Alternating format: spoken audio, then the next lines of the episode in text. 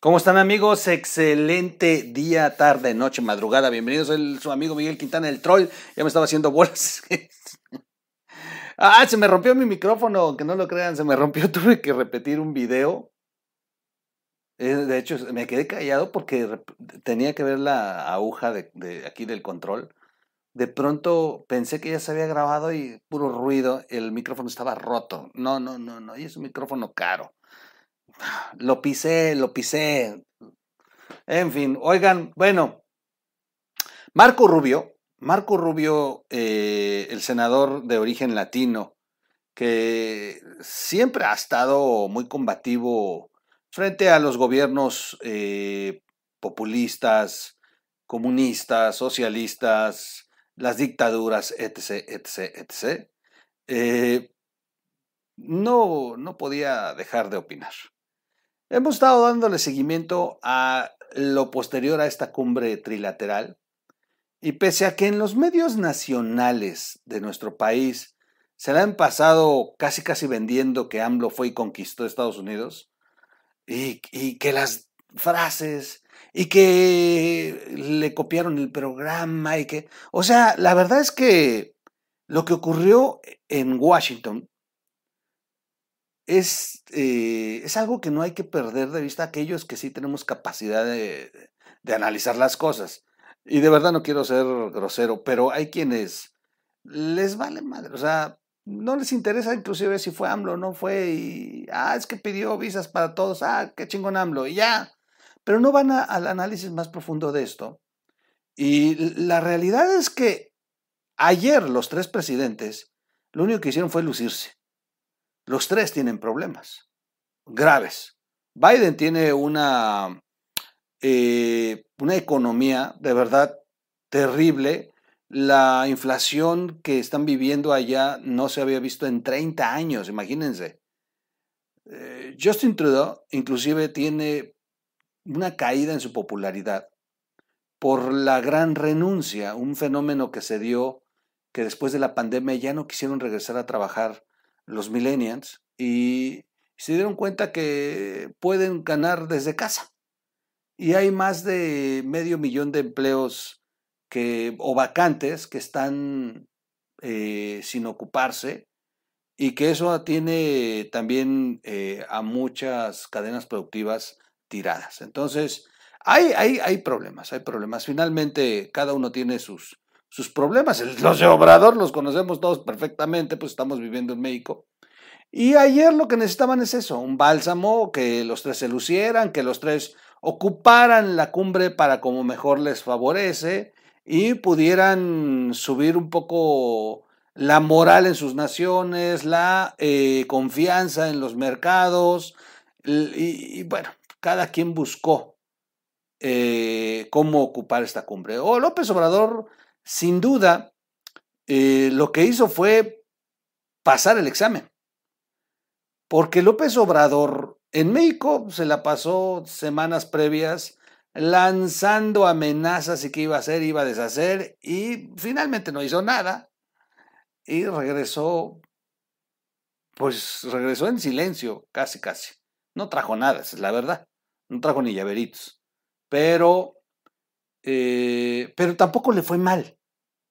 O sea, mm, hay quienes se, oponen a, se ponen a esta idea, pero en cuestión de, resultados, comparando con la ONU, ha sido peor este. Eh, este fue peor la ONU que este, que este tema. Aunque si ya vemos a fondo, hay cosas que le pegaron muy fuerte. Uno,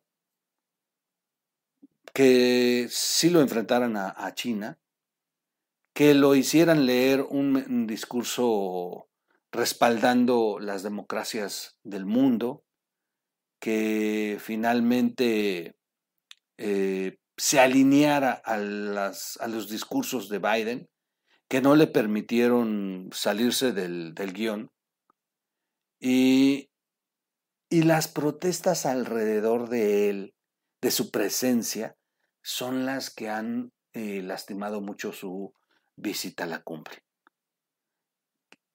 el, que legisladores norteamericanos, empresarios, gobernadores, organizaciones como Human Rights se lanzaran contra AMLO en el momento en que estaba la cumbre desarrollándose, la carta que le enviaron todos conjunta a Biden para que presionara a Obrador ha sido brutal. ¿eh? Es, es para una lectura muy, muy, muy interesante. Y finalmente Estados Unidos no ha reculado en nada. Las visas van a estar hasta el 2023. Eh, no, no hay cambios. O sea, eh, bueno, hubieran revisado el aguacate, comenzando por ahí las restricciones que se vienen para el mismo después de la cumbre climática. Es, eh, no, trajo nada Obrador.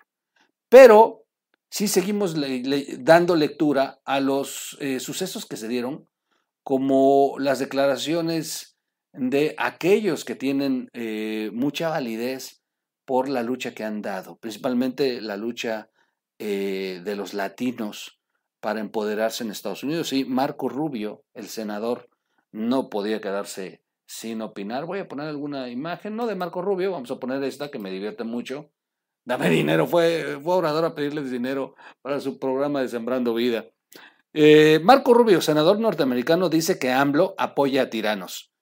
En reiteradas ocasiones, López Obrador ha afirmado apoyar a gobiernos como el de Díaz Canel y Nicolás Maduro. Aunque Biden, el presidente de Estados Unidos, elogió a su homólogo mexicano en la cumbre trilateral, el senador norteamericano Marco Rubio dijo que no, que este apoya a tiranos. Y textualmente dijo, ¿cómo es que estamos reunidos aquí hoy para hablar sobre la democracia y acoger la democracia? Pero tenemos entre nosotros líderes electos democráticamente que apoyan a tiranos en Nicaragua, Venezuela y Cuba. Textualmente lo dijo el senador Marco Rubio en el programa La tarde del canal NTN 24, una cadena de noticias muy importante en Washington. En Washington se ve tanto en televisión abierta como en televisión de paga, pero es una de las cadenas importantes en Washington. Los políticos, la sociedad se informan a través de esta cadena. Tuve el, privilegio de que me entrevistaran en, en alguna ocasión.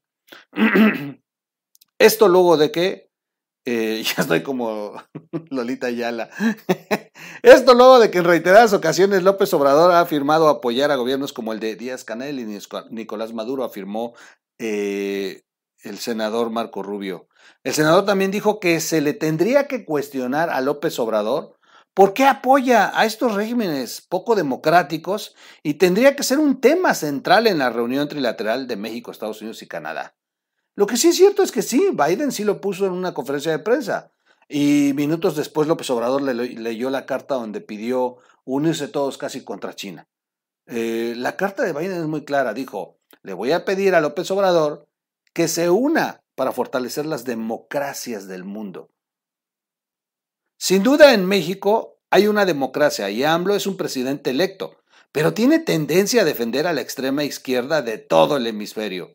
Así que yo no estoy en contra de que lo inviten, pero se le debe de cuestionar, reiteró el senador Marco Rubio. En tanto, durante la, reunión, el mandatario mexicano aseguró que la integración económica es el mejor instrumento para hacer frente a la amenaza derivada del crecimiento de otras naciones, en particular la expansión productiva y comercial de China. Tómenla.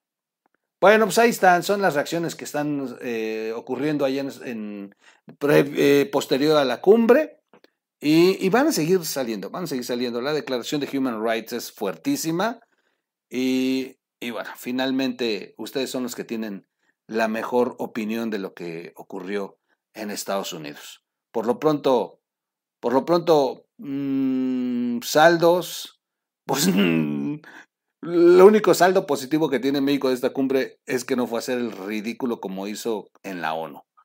Ese es que es el único saldo positivo. De ahí en fuera, yo no veo hasta hoy nada a favor. Y bueno, pues ya anuncian la cumbre para el 2022, en plenas elecciones y en México. Biden como que también le está ayudando mucho a su, a su aliado, a su nuevo amigo. Gracias, soy su amigo Miguel Quintana. Síganos como Radio en la versión podcast allá en las plataformas digitales, Spotify, Amazon, eh, Google Y, eh, y, bueno, ya se me olvidó quién es más. Pero bueno, todas las plataformas donde se escuchen podcast ahí, búsquenos. Suscríbase al canal, por favorcito, denle like, compártalo y gracias por sus donativos. Nos vemos en un siguiente corte. Yo soy su amigo Miguel Quintana. Vámonos.